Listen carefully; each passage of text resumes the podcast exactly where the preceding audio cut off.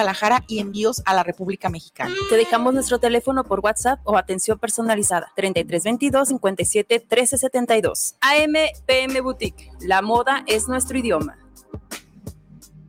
guanatosfm.net guanatosfm.net guanatosfm.net Casa de Bienestar Emocional te invita a participar a nuestros talleres de ansiedad, depresión, crisis y pánico, duelos, no pude decirte adiós, culpa, perdón, libérate del abuso sexual y nuestro curso de Descodifica tus emociones. Aprenderás el por qué nos enferman las emociones negativas. Fechas próximas de inicio, febrero y marzo. Marca ya. Envíanos un mensaje de WhatsApp al 33 13 33 24 22 y al 33 20 38 41 85. Casa de Bienestar Emocional.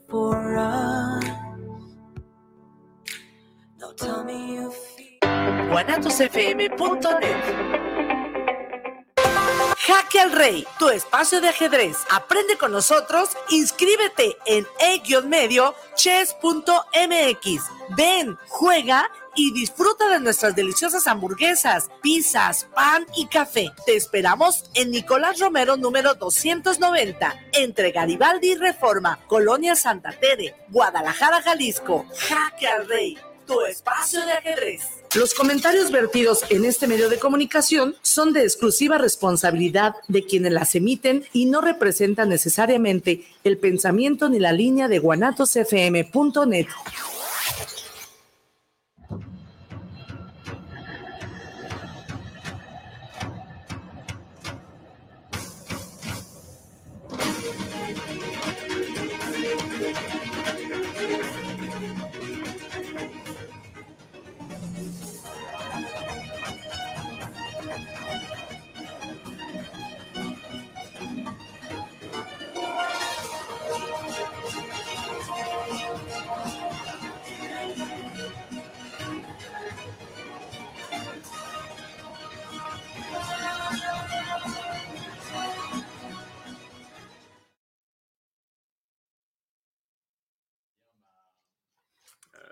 objectif de vie, après, mi objetivo de vida.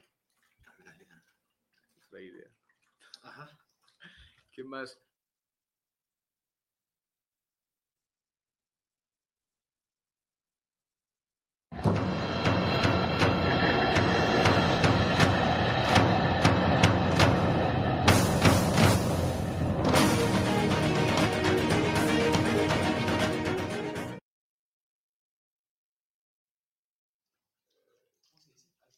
Muy buena tarde. Un placer verdaderamente volver con ustedes. Estamos aquí presentes transmitiendo desde Guanatos FM su programa, nuestro programa de Jaque al Rey. Ya lo saben, un programa dedicado al ajedrez hecho por y para los ajedrecistas. Pues bien, el día de hoy tenemos un invitado, mi amigo Benjamín. Hola, buenas tardes. Quien pues es un amante del juego y viene a platicarnos su experiencia personal y su motivación, su concepción personal respecto al, juego de ajedrez. Eh, asimismo, aprovecho pues para invitarlos el día de hoy a Jaque al Rey. Eh, recibiremos a las 8 de la noche a un invitado especial, el gran maestro Juan Carlos González Zamora, con quien tendremos el placer de jugar un torneo suizo. Y pues bueno, todos están invitados. Benjamín, ¿cómo estás? Eh, muy bien, Rafa, muchas gracias por invitarme. Eh, es la primera vez o la segunda vez que, participo a un programa de radio. No estoy muy acostumbrado, pero, pero tu invitación y con gusto eh, les voy a compartir un poco de, mi experiencia como jugador y eh, mi experiencia también como extranjero aquí en México. Excelente, porque, bueno, hay que decirlo, Benjamín nos ha visitado de Francia, y pues ya tiene bastante, bastante tiempo disfrutando de, nuestra hermosa perla tapatía y de varias ciudades de, nuestro hermoso México. Efectivamente, ya llevo más de ocho años aquí en México. Eh, llegué a finales de 2013 y eh, empecé a vivir en Chiapas, en el sur del país, y terminé viviendo aquí en Guadalajara. Perfecto. Bueno, pues ocho años hacen justamente eso, un español neutro y perfecto. No, no tanto, pero em, trato, de, eh, trato de cuidar mucho mi, mi gramática eh, por ser profesor de francés. Eh, tuve que, que, vamos a decir, estudiar la gramática española y poder compararla con la francesa. Perfecto. Entonces, pues bueno, tenemos un invitado internacional. Así es. Benjamín, platícanos un poco, ¿cuál fue tu motivación de, pasar ocho años en México? ¿Al principio tú pensabas pasar mucho tiempo o poco? Eh, lo que sucedió es que estaba estudiando en una escuela de negocios eh, en París y eh, era parte de un programa de estudiantes internacionales. Y durante el último semestre conocí a una mexicana que se ha vuelto mi, mi esposa y luego mi ex esposa.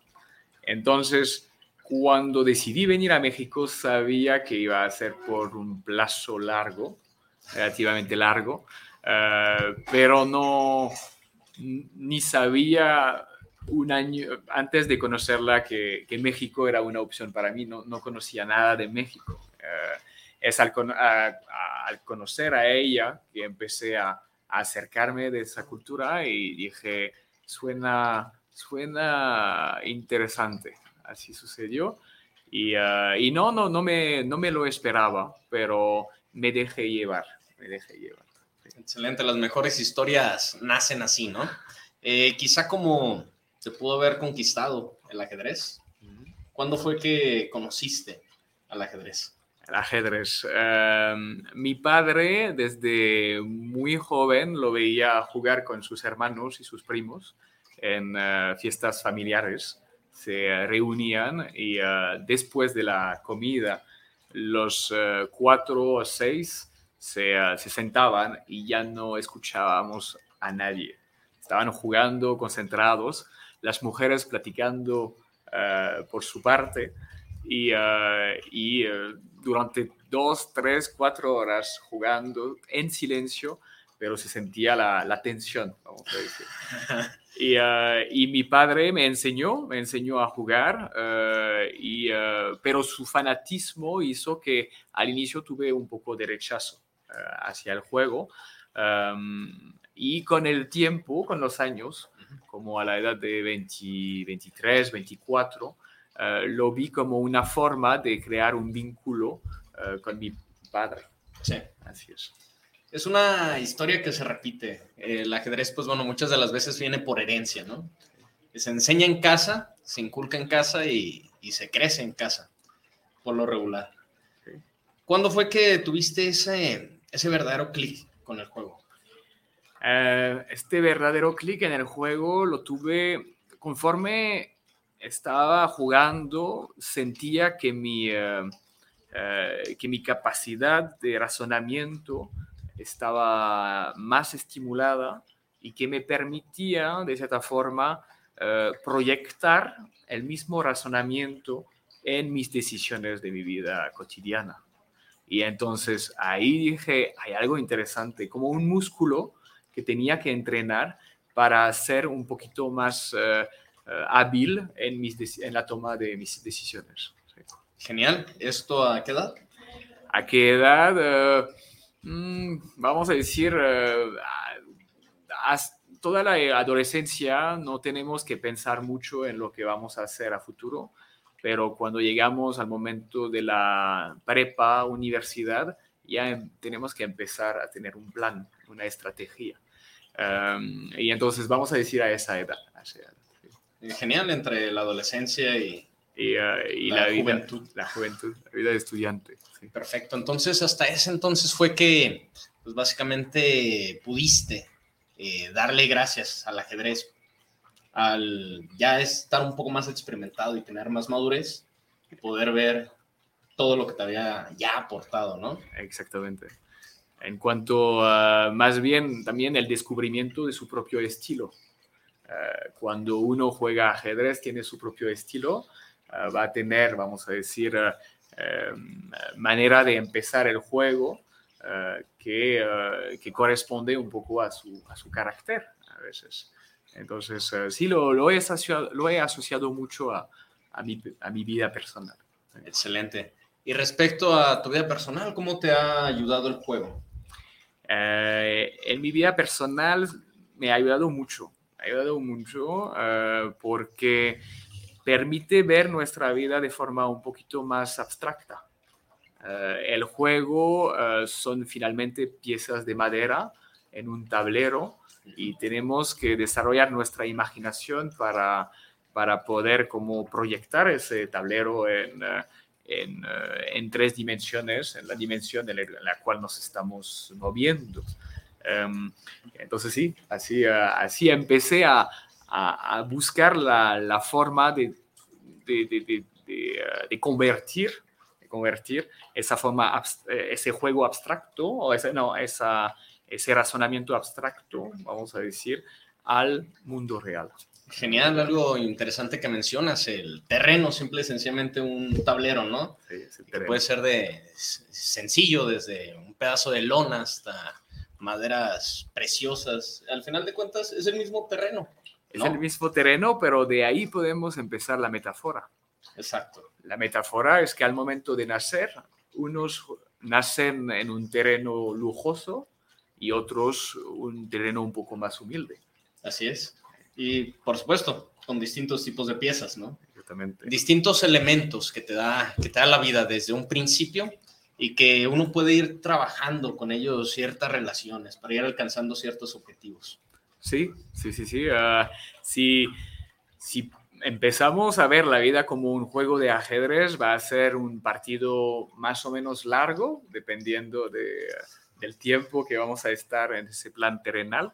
Uh, y después uh, vamos a, a poder subdividir, sub, dividir, subdividir, subdividir tal vez nuestra vida en varios partidos. Genial. Este, muchos de los ajedrecistas justamente concordamos, ¿no? En esa importancia del ajedrez, de llevar eh, todas esas relaciones que nos enseñan el movimiento de las piezas entre ellas, toda esa orquestación, a la vida real. Extrapolarla de alguna manera. Extrapolar, sí. Uh, pero mi estilo, regresando a mi estilo de juego, es un estilo muy uh, instintivo.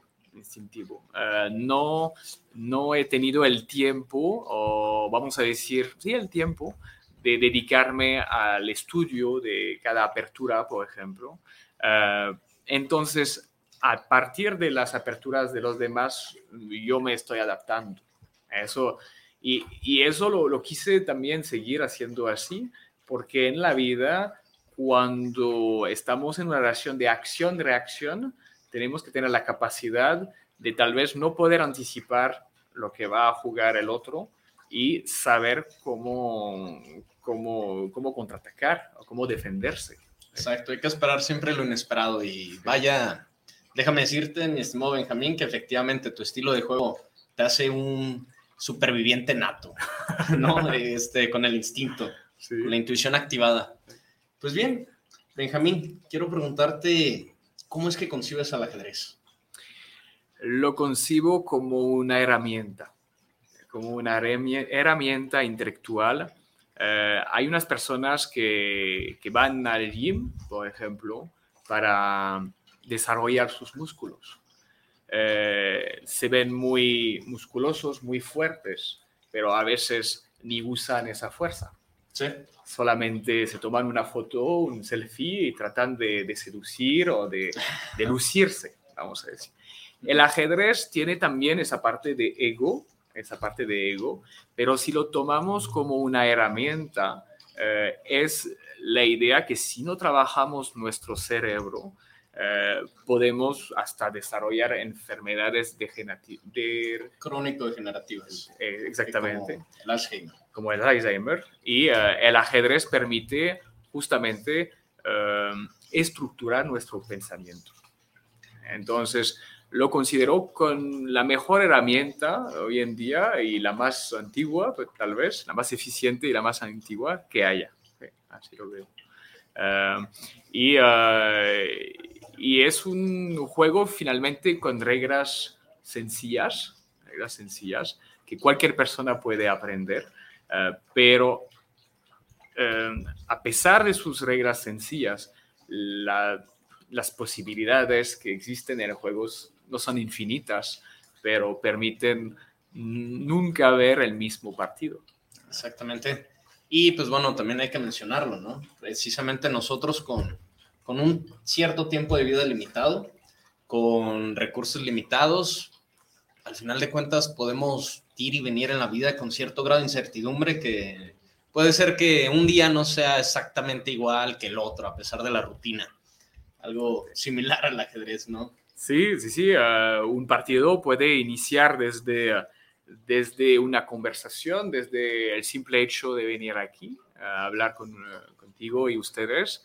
Ah, lo tenemos que, que anticipar, preparar. Um, y ah, va a haber un fin, va, a haber un inicio, perdón, va a haber un fin y, y lo podemos ya concebir, concebir, concebir, concebir como, como un partido, como un partido. Y aquí, eh, aquí la idea tal vez que estamos jugando yo los negros o los blancos y enfrente de mí tengo, tengo a los que nos están escuchando. Los que nos están escuchando eh, están esperando escuchar ciertas cosas, también los vamos a sorprender, pero ellos nos están de cierta forma eh, viendo, analizando y juzgando y nosotros tenemos que, por responsabilidad de lo que estamos haciendo, tenemos que dar lo mejor para que ese tiempo de una hora sea valioso para ambos. Exactamente. Y pues bueno, ya saben, están más que invitados a depositarnos sus comentarios justamente a través del canal de Facebook y pues por supuesto de YouTube, de Spotify, etcétera. Ya saben que por supuesto son valiosísimos cada uno de sus comentarios, de su retroalimentación. Sí, haciendo una pausa, Ah, por cierto, Luis Gerardo Martínez nos envía saludos para el programa de Jaque al Rey. Eh, nos habían extrañado, muchísimas gracias. Y también mandan saludos para el invitado de talla internacional. gracias. Muy bien, este, pues por supuesto, hay que, hay que destacarlo. Hay que destacar algo que mencionaste, Benjamín, eh, respecto al desarrollo de las habilidades mentales, como el ajedrez como herramienta, ¿no? Ah, ya lo habíamos venido diciendo que, por supuesto, el ajedrez también favorece la habilidad verbal, el razonamiento lingüístico. Y pues bueno, nuestro invitado es un testimonio, ¿no? Sí, eh, hablando de la lingüística, eh, es un tema que siempre me ha, apasionado. Eh, cuando estaba en la universidad, no, no, en la en secundaria y en prepa, mi nivel de inglés era muy pobre, muy pobre. Eh, y, no tuve la, la, oportunidad de tener un profesor particular que me, daba, que me daba clase o conocer a personas en Estados Unidos que me hubieran invitado para, para mejorar o practicar mi inglés. Entonces tuve que escuchar a mi madre, escuchar a mi madre que me decía, los idiomas va, van a ser tu, tu puerta de salida. Eh, y, puede escucharse un poco extraño porque en general, vamos a decir, en la cultura mexicana escuchamos, eh, es importante el inglés porque si un día quieres ir a Estados Unidos, quieres hacer negocio, negocios con Estados Unidos, lo tienes que hablar. Pero en Francia es lo mismo. La dificultad de hablar inglés es la misma. Eh, venimos de, de, un idioma, tenemos, manejamos un idioma que, que no es opuesto, pero muy diferente del inglés, entonces nos cuesta años para llegar a un buen nivel. Entonces de ahí empieza el juego de ajedrez de cómo llegar a tener un buen nivel. Exactamente, maximizando los recursos, ¿no? Maximizando este, los recursos. Porque si no tienes muchos contactos, ya lo mencionabas, en Estados Unidos o en eh, Reino Unido, o no conoces muchos extranjeros en tu ciudad que hablen inglés, pues va a ser eh, complicado, pero pues al final de cuentas es posible. Les podría comentar cómo llegué a, aprender eh, el inglés. Genial. Em, entonces, todo inició con un programa de mi universidad, como lo comenté al inicio, que me permitió ir a estudiar a Alemania en una universidad extranjera. Pero mi nivel de inglés no era suficiente. Entonces me dijeron, tienes que ir a Londres eh, para mejorar tu nivel. Entonces acepté, eh, invertí eh, un poco de dinero y pasé un mes en, en Londres. Fue una experiencia increíble porque era la primera vez que me encontraba solo yendo todos los, los días a una escuela para, para aprender un poquito más durante 3, 4 horas. Pero en ese momento mi nivel saliendo del mes seguía pésimo. seguía pésimo. Pero ya, tuve, ya tenía la autorización, la aceptación y ya me iba para esa universidad de Berlín, en Alemania. Llegando a Berlín, a Berlín, en Alemania, vi que los alemanes tenían un nivel de inglés muchos, mucho más, vamos a decir, superior al promedio francés.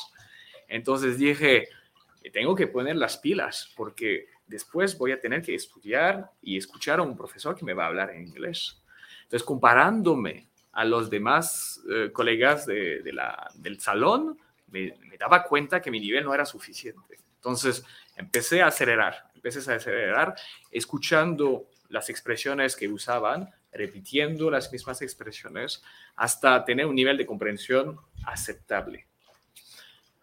Luego tuve una suerte, tuve una suerte y, y tengo que agradecer a Ana, a Ana, que fue mi, mi novia alemana.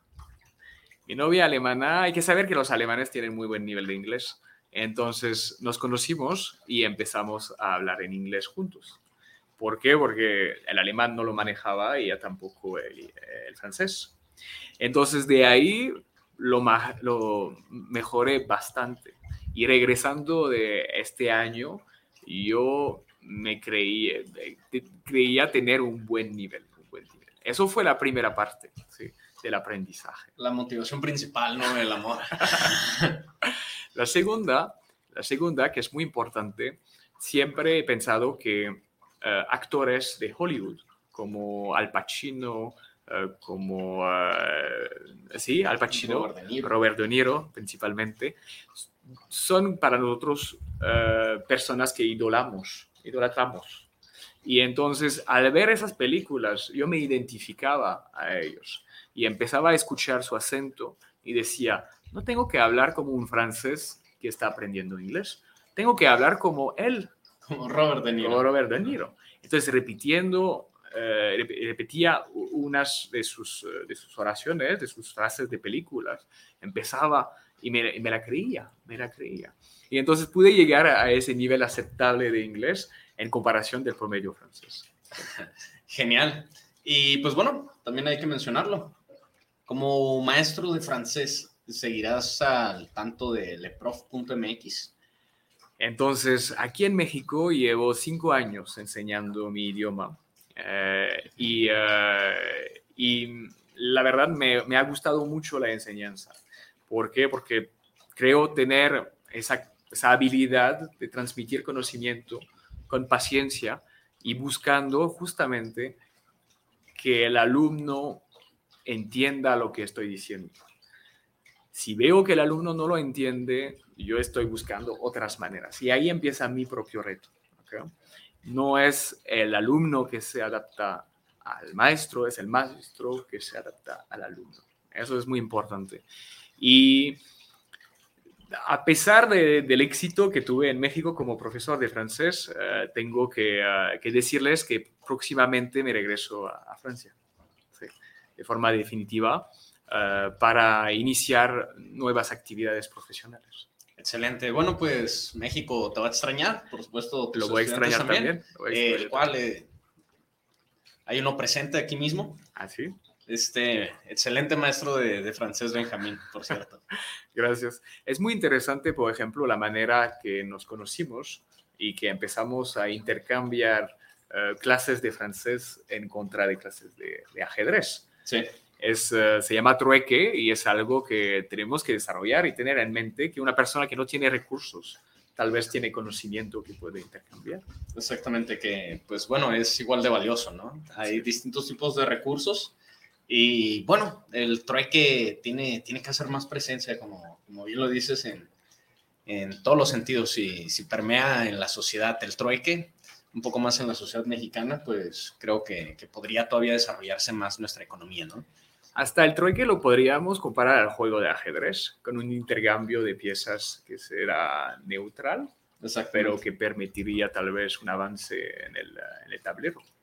Eh, ¿En Francia tiendes a hacer mucho trueque con, tus conocidos? No, es algo que es algo nuevo. Es algo nuevo eh, porque es difícil todavía en cuanto a objetos.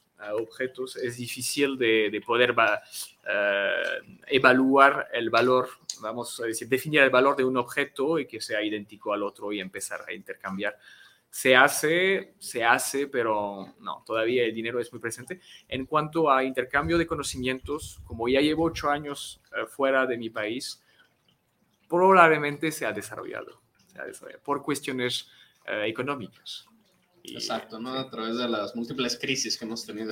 Exactamente, tenemos que encontrar alternativas. es parte de las alternativas que existen. Exacto. Pues muy bien, muy bien, ya ya nos has hablado un poco de, tu eh, concepción sobre el ajedrez, este, pero quisiera preguntarte si tienes algo más que agregarnos sobre tu concepción del ajedrez. Eh, sí, eh, sí les puedo, mm, les puedo compartir primero cómo, cómo se me vino a la mente que la reina es mi madre. La reina es mi madre. ¿Por qué, ese papel tan importante? Porque yo jugando ajedrez en mi vida cotidiana, vamos a decir que represento al rey. Tengo que cuidar mis intereses eh, y tengo que hacer todo lo que pueda para no morirme. Y la reina, desde mi nacimiento, mi madre, es la que me protege. Tiene mucho más capacidad que yo al nacer, porque al nacer el bebé es muy vulnerable pero ella me ha cuidado para justamente permitirme crecer y, eh, y hasta que se muera sigue siendo la reina del juego. Cuando yo necesito a alguien para escucharme, me dirijo a ella porque sé que su criterio, sé que su, su opinión va a ser neutral, entre comillas, pero eh, al menos en mi, va a tratar de entenderme, porque ya me entiende, pero va a tratar de darme la mejor, eh, eh, la mejor retroalimentación. La mejor guía, ¿no? La mejor guía. es decir, hazlo, no lo hagas, estás arriesgado, te apoyo. Y si cuando una madre te dice te apoyo, ah, entonces el rey puede empezar a aventurarse porque la reina está atrás de él. Entonces, Vamos a decir que sí, la reina es, eh, es mi madre. Luego, en otro partido, la reina se convertiría tal vez en mi esposa, en la madre de mis hijos. Eso sería otro juego. Eh, las torres, por su poder, esa potencia, yo las veo como, como fuerza capitalística o capitalista que permite movernos más rápido al momento que tenemos dinero. El capital. El capital. Em, los, eh, los caballos. Los caballos, para mí lo estuve pensando y representan el viaje. El viaje y el conocimiento. ¿Por qué? Porque eh, la forma que se desplaza un caballo es muy poderoso y se desplaza bastante rápido. Puede ir para atrás, para adelante y vamos a decir que al momento que sale de su castilla, casilla y que llega a la otra, vamos a decir que puede ser como un viaje en tren o en avión en otro mundo. Y cada vez que se mueve un caballo, toda la, toda la perspectiva del juego cambia. Entonces, a través de todos mis viajes, que vamos a decir que he viajado eh, algo, eh, eso me ha nutrido mucho, me ha nutrido mucho. Y este conocimiento a través de los viajes es algo que hoy en día puedo, puedo vamos a decir, eh, usar en mi vida cotidiana. Entonces, este caballo es el conocimiento. Genial. A través de la oscuridad de las casillas negras y de la claridad del día de las casillas blancas. ¿no? Ah, interesante. Sí, Benjamín, una pregunta. Y, por ejemplo, si en algún momento tú tuvieras un hijo, ¿cuál sería tu papel? ¿Qué pieza adoptarías ah, para eh, proteger al rey? Para eso, él sería el nuevo rey del juego. Entonces, para proteger al rey, si, si, hablando de mi hijo, la cuestión educativa eh, es una cuestión central. Central eh, de forma macro y micro. Macro, vamos a decir que estamos en una sociedad que presenta ciertas eh, anomalías ahorita. Anomalías es decir que no funciona bien, no funciona bien, no hay armonía y entonces no hay armonía porque cada uno está buscando por su propio interés los valores, los principios, todo se fue. Estamos en una inversión de los valores. Lo que era bueno antes se ve malo, lo que, era malo antes se ve bueno. Entonces, vamos a decir que voy a tratar de enseñarle valores y principios un poco a la antigua, que a mi criterio me, parecen más eh, eficientes para el desarrollo de un ser. Em, entonces, la idea sería no imponer nada porque estamos eh, buscando que la persona crezca teniendo un pensamiento libre, pero tenemos la responsabilidad de desarrollar su capacidad analítica. Y para desarrollar su capacidad analítica, tenemos que, hay, vamos a decir que la educación es como una simulación. Es, una, es un juego eh, donde está protegido bajo el techo, bajo la, protección de sus papás, pero a un momento va a tener que salir de esa casa. Entonces se acaba la simulación y ahí se encuentra solo y empieza su juego de vida. Pero nosotros tenemos esta responsabilidad de darle buena alimentación para que sea una persona fuerte eh, eh, y, vamos a decir, eh, avisarle dónde es peligroso, dónde no es peligroso. Y la última cosa que será la más importante, ayudarle a conocerse a sí mismo. Eso es importante. Exacto. Pues ojo padres, porque efectivamente esos son es lo fundamental, ¿no? Que tiene que imperar en la educación, en la formación de, los hijos, valores fundamentales para que sea el día de mañana un hombre, una mujer eh, libres. Eh, y por supuesto, estamos en un mundo completamente caótico a partir de que se ha relativizado todo, ¿no? Este, efectivamente, el negro ahora es llamado verde, es llamado azul, es llamado, eh, etcétera. Cualquier color este lo tiñen de otro. Entonces, en, este, en medio de todo este caos, simple y sencillamente los valores universales tienen, tienen que imperar para la formación de, de hombres libres. Felicidades, Benjamín. Este verdaderamente es una pregunta muy difícil cuando no tienes hijos. En mi caso, pues bueno, eh, yo la formulé sin tener hijos aún, pero concuerdo contigo, concuerdo contigo, ¿no? Eh, bueno, tenemos quizá la teoría, ya veremos cómo nos va en la práctica en los próximos años y por supuesto tenemos la, ocasión, ¿no? De, llegar a ser padres en algún momento. Eh, pero bueno, es, muy interesante empezar a teorizar. Hay algo importante hablando de terreno. Eh, estábamos con la, con la metáfora que el terreno, el tablero es el terreno en el cual nacemos.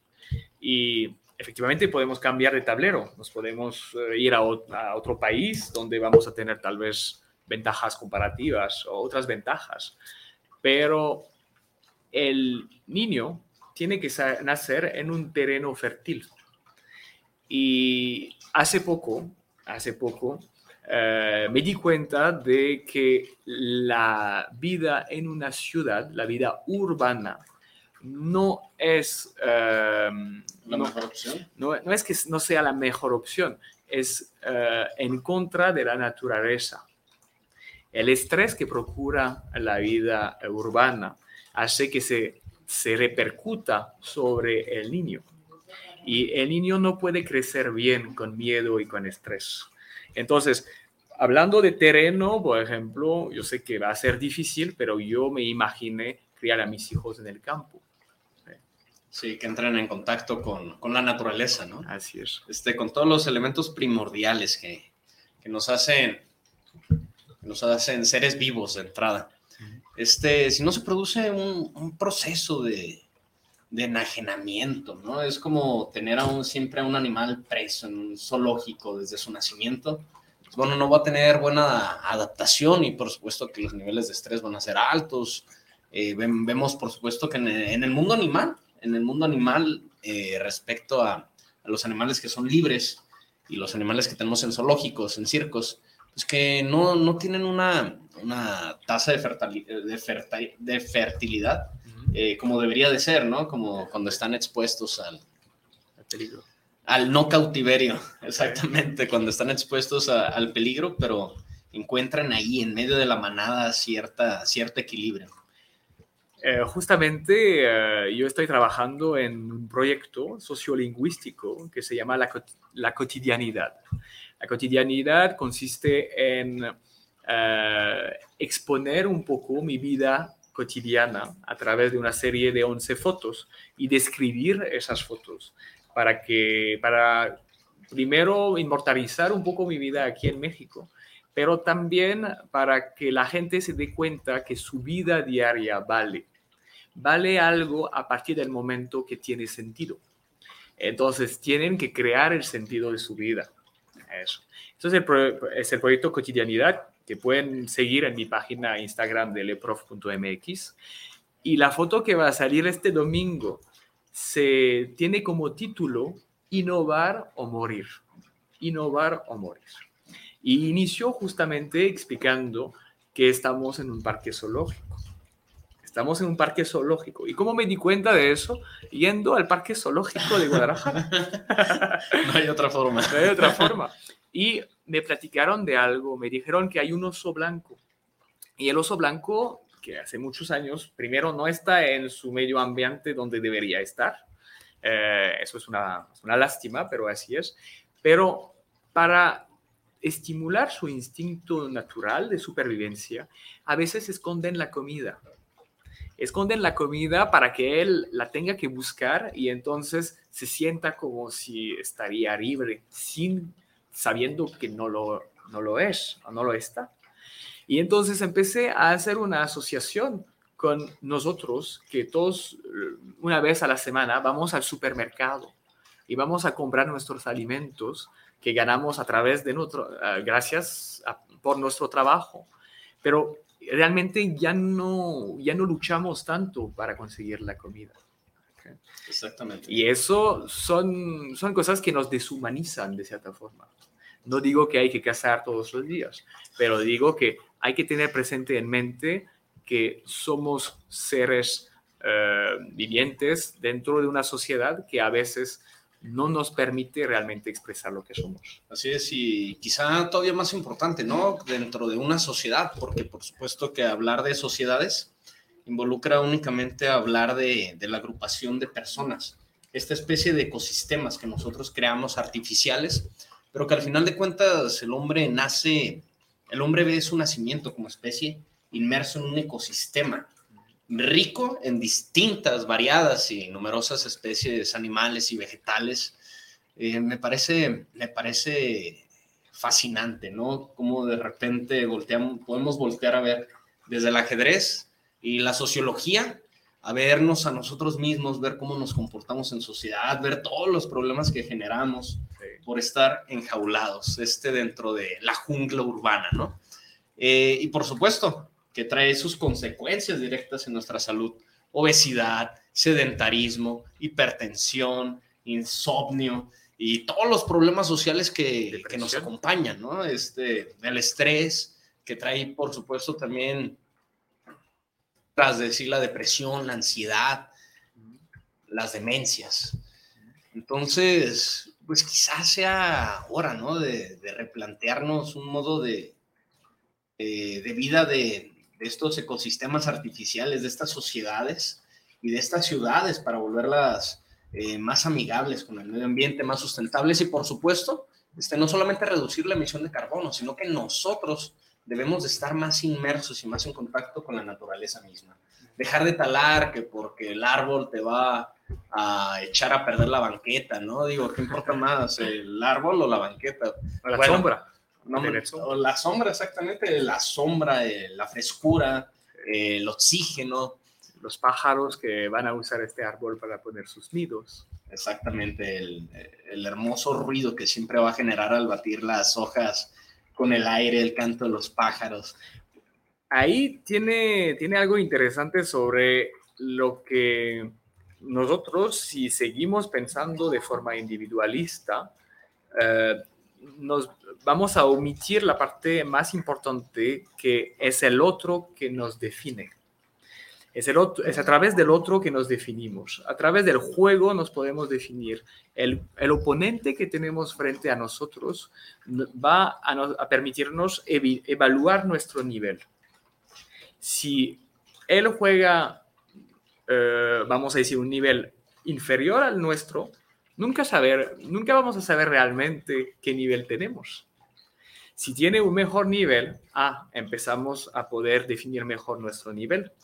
Pero es decir que nuestra existencia no puede ser cortada o independiente de la vida de los demás. Exactamente. Y entonces va tan, tan allá de que tenemos que cuidar a nuestros vecinos, porque ellos nos van a cuidar.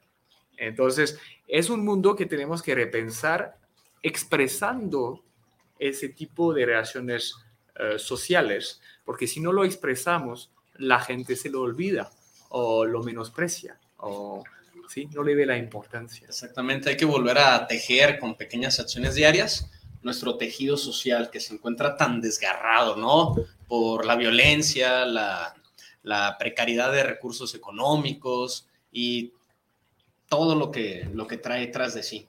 Las pequeñas acciones, tal como lo menciona Benjamín, el cuidado del otro, del vecino, porque al final de cuentas, si estamos separados somos débiles, pero si, somos, si estamos unidos, entonces somos fuertes. Hay que ir reconstruyendo eso con las pequeñas acciones y los pequeños cambios de actitud que debemos de tener en un momento dado, ¿no?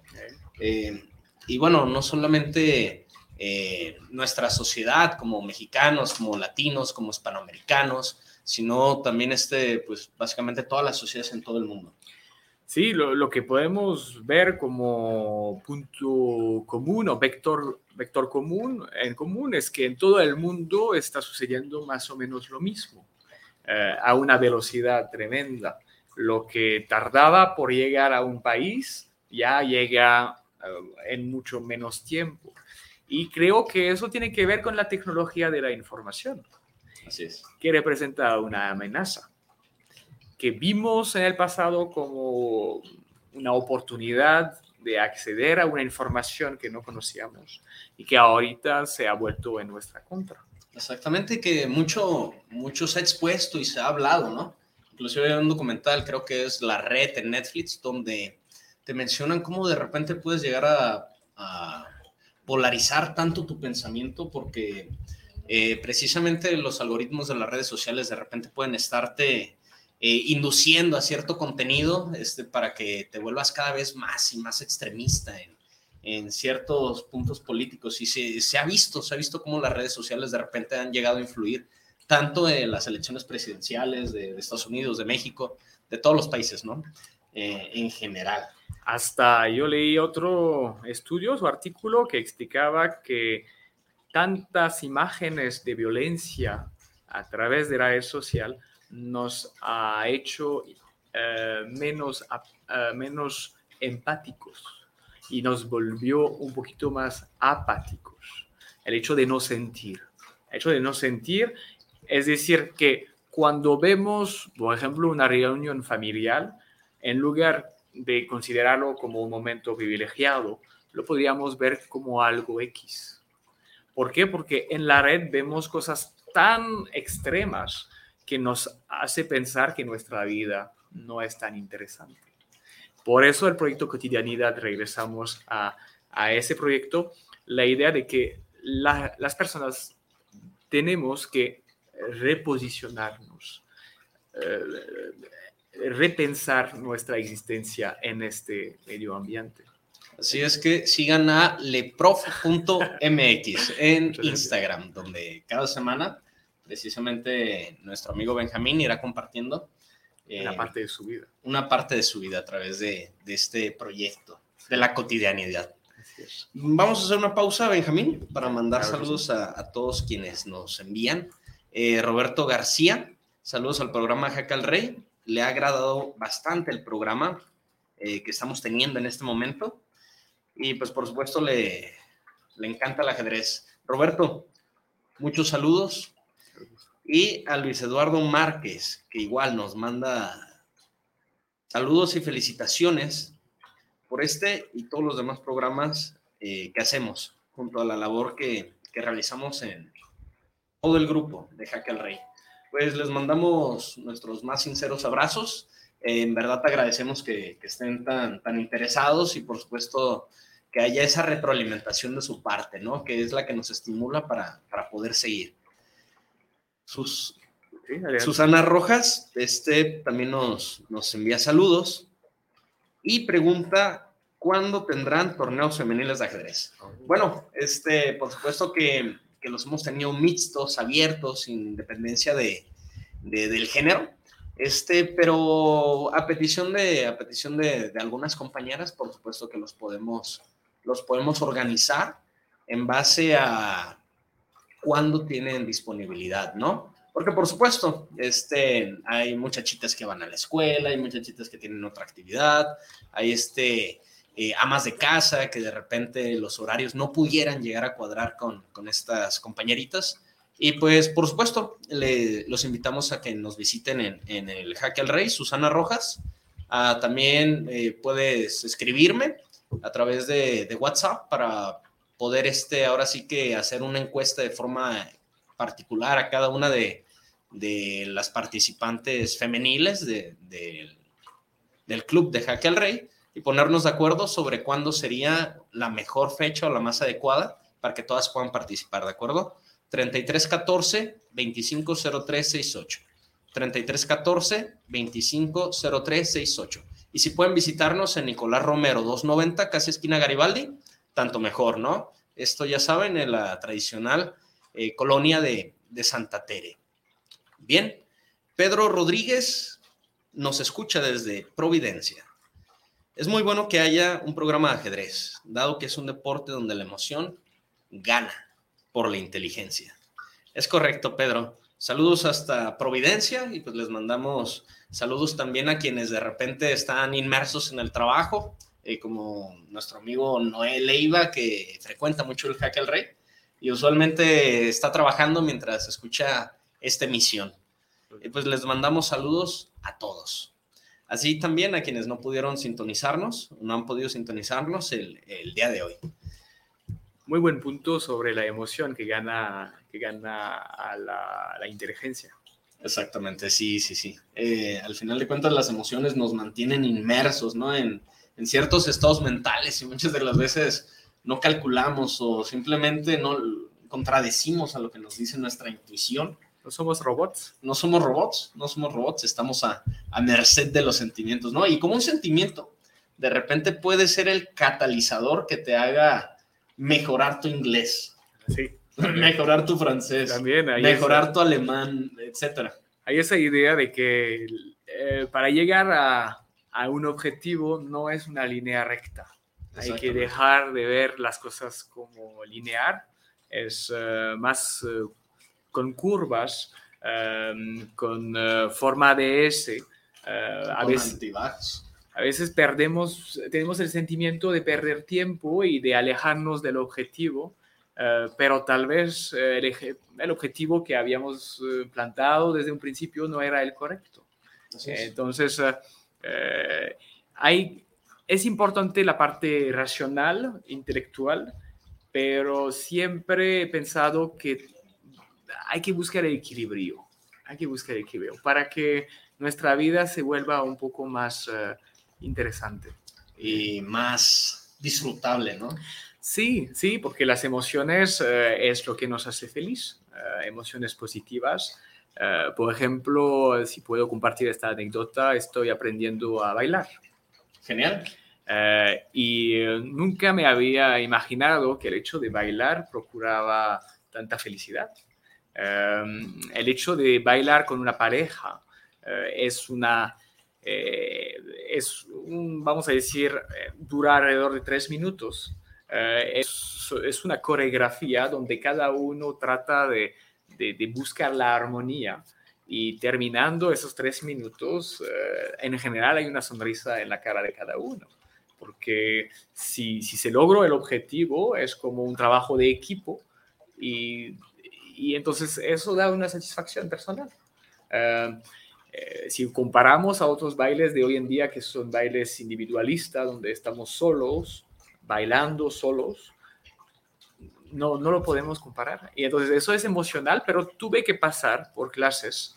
Eh, las clases es la parte intelectual, donde tenemos que seguir eh, un protocolo y este protocolo nos permite llegar al momento de, de felicidad. Aprender la técnica, etcétera. Sí. Y cuando lo aprendes, de repente imprimirle algo que tú mencionaste al principio muy interesante, el estilo. Oh. Imprimirle el estilo y entonces empezar a el disfrutar, flow, ¿no? El flow, el me flow. dice uh, mi profesor de cumbia. Uh, sí, el estilo cada uno tiene que desarrollar el suyo uh, y, y, y, y hay que como relajarnos un poquito para llegar a, entender cuál es nuestro estilo. Uh, no hay que copiar, no hay que copiar, hay que buscar el propio, su propio estilo.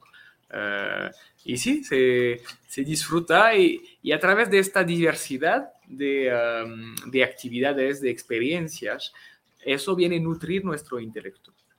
Y entonces podemos mejorar, mejorar nuestro juego solamente por tener, por ejemplo, una visión un poquito más amplia del mundo.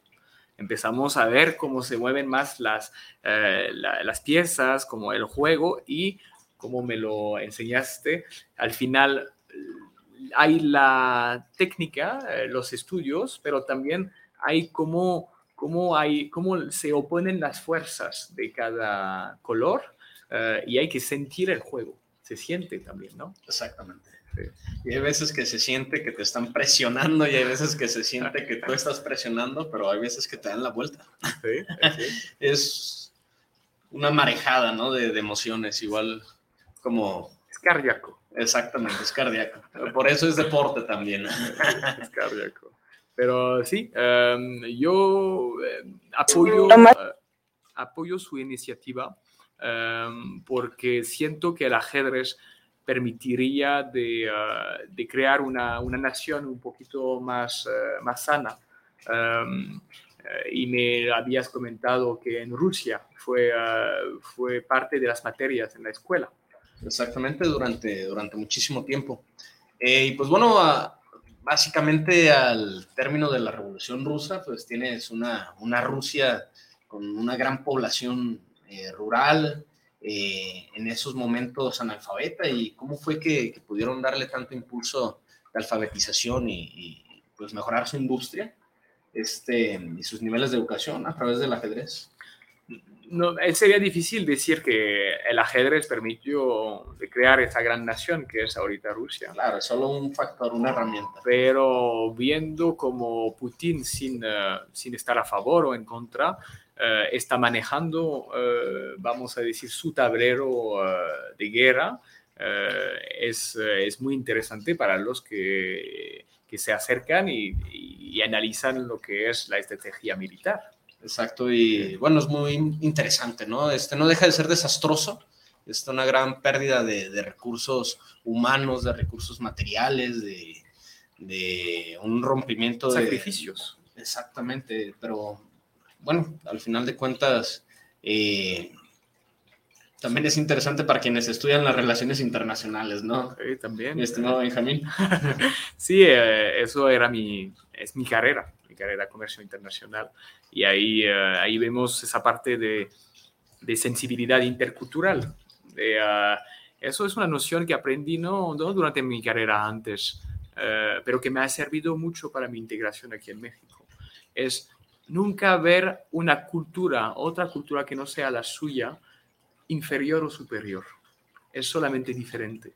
Exactamente. Y, y de ahí cambia tu perspectiva, porque si tu acercamiento a, al otro es saber si te posicionas arriba o abajo, no vas a aprender mucho. No vas a aprender. Y no te van a eh, aceptar, no te van a aceptar, porque siempre va a ser uh, tensión, va, a, va, a, haber una relación de, un poco tensa, Um, Y, y necesariamente muchos franceses cuando viajan eh, tienen una mala reputación eh, en este aspecto, en este aspecto de, de, que no encuentran el queso ni el vino que les gusta. Sí. Pero hay que entender que aquí tienen, uh, tienen uh, los mejores tacos. Exactamente. Que, y si uno se va a Francia en un restaurante mexicano, le va, no le va a saber igual te van a hacer falta los tacos en Francia. Probablemente, probablemente. Y eso es algo muy, muy importante que mencionas. Este, de ahí viene que precisamente eh, el respeto al derecho ajeno es la paz y el respeto viene de la empatía, de la empatía que puedes sentir por el otro, porque no solamente porque sea diferente, quiere decir que no puedes llegar a entablar amistad, no quiere decir que, eh, que el otro no siente igual que tú, vaya, somos humanos independientemente de nuestras religiones, de nuestras lenguas, de toda nuestra historia este, personal, familiar y, de nación.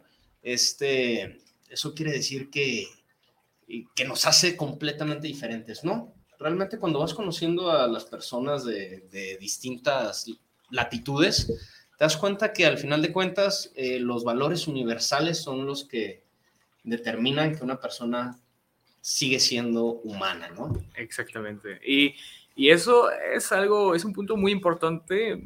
Me preguntabas qué representaba el ajedrez. El ajedrez es una herramienta, pero esta herramienta es como una arma también.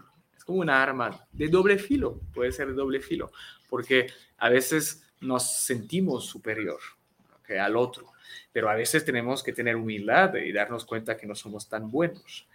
Hablando de armas y herramientas, el idioma es un arma. Y eso lo descubrí hablando dos otros idiomas aparte del mío. Um, me ha permitido comunicarme y entablar amistades con personas de otro, de, que no sea mi país, y darme cuenta que yo tengo aliados por todos lados. Uh, tengo amigos de otros, uh, de otros horizontes. Y eso hace que tenemos una complementariedad. Exactamente. Ahí es la parte interesante. Que alguien si necesita algo desde Francia, yo puedo aportar. Desde aquí alguien me puede aportar, dependiendo de la amistad que hemos creado. Pero solamente el idioma, el idioma bien hablado, nos va a permitir entendernos. Y el idioma, ¿por qué es de doble filo? Porque el que no lo habla tiende a, desconfiar, a sentirse eh, observado, sentirse amenazado. Y si toma el, uh, el, tiempo de acercarse y de entender, se dará cuenta que nos, no queremos ser el enemigo de nadie. Nos conviene más ser amigos de todos. Así es, y una de las experiencias más gratificantes que se puede tener al aprender algo es aprender una lengua, porque ya lo, ya lo dijo mi amigo Benjamín, haces muchísimos amigos. Eh, pues para finalizar, porque se nos ha venido el tiempo, el tiempo encima, wow, estimado Benjamín, eh, hay que mandarle también saludos a Carla Román, eh, quien nos envía saludos a todo, a todo el equipo de, ja, de Jaque al Rey y al invitado. Nos, nos menciona que le ha gustado mucho el programa porque es muy bueno y por supuesto que hay mucha tela de donde cortar. Saludos y un gran abrazo, Carla, y a toda la comunidad de Jaque al Rey, de Club Columnas, a toda la comunidad ajedrecística y, ¿por qué no, a toda la humanidad? Eso. Saludos, abrazos fraternales, que pasen muy, muy buena tarde. Gracias. Hasta luego. Hasta luego. Au revoir. Au revoir.